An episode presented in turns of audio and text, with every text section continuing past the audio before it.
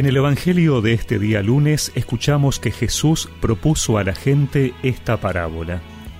El reino de los cielos se parece a un grano de mostaza que un hombre sembró en su campo. En realidad, esta es la más pequeña de las semillas, pero cuando crece es la más grande de las hortalizas y se convierte en un arbusto, de tal manera que los pájaros del cielo van a cobijarse en sus ramas. Después les dijo esta otra parábola. El reino de los cielos se parece a un poco de levadura que una mujer mezcla con gran cantidad de harina, hasta que fermenta toda la masa. Todo esto lo decía Jesús a la muchedumbre por medio de parábolas, y no les hablaba sin ellas, para que se cumpliera lo anunciado por el profeta. Hablaré en parábolas, anunciaré cosas que estaban ocultas desde la creación del mundo.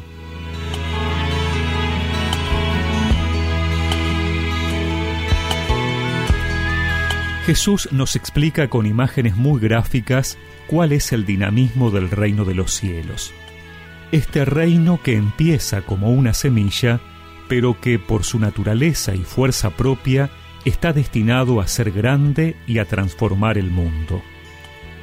A veces pensamos que Dios, con su poder, debería actuar para imponer el bien en la tierra. También eso creían los judíos en la época de Jesús, que el Mesías iba a restablecer el poderío de Dios haciendo de Israel una nación dominante. Pero el Señor nos muestra que este reino empieza de una manera distinta, desde lo pequeño, desde el corazón de cada uno, abriéndose paso entre las plantas y transformando la multitud de harina desde dentro de la masa. Esto lo tenemos que recordar siempre para que no nos gane la ansiedad, para saber que no se puede tener una masa fermentada si antes no se pone la levadura y se la deja reposar con paciencia, y que nosotros estamos llamados a ser esa levadura, a esparcir la semilla en la sociedad. En este tiempo de angustia por la pandemia, no olvidemos que en nuestras manos están las semillas de aliento y de fe. Llevemos esa palabra y dejemos que ella crezca en nuestro corazón para que nos transforme y nos haga capaces de cobijar a quienes necesitan un refugio de consuelo y esperanza.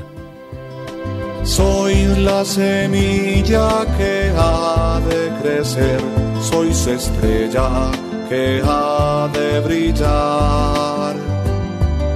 Sois levadura, sois grano de sal, antorcha que ha de alumbrar.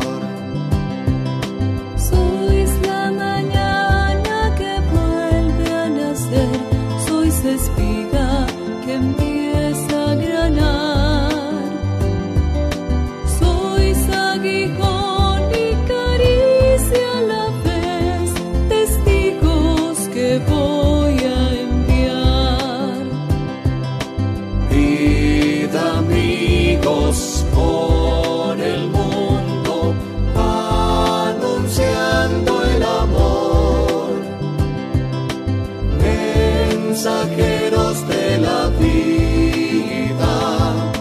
de la paz y el perdón. Y recemos juntos esta oración.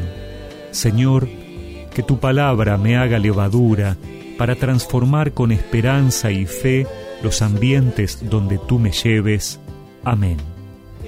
Y que la bendición de Dios Todopoderoso, del Padre, del Hijo y del Espíritu Santo los acompañe siempre.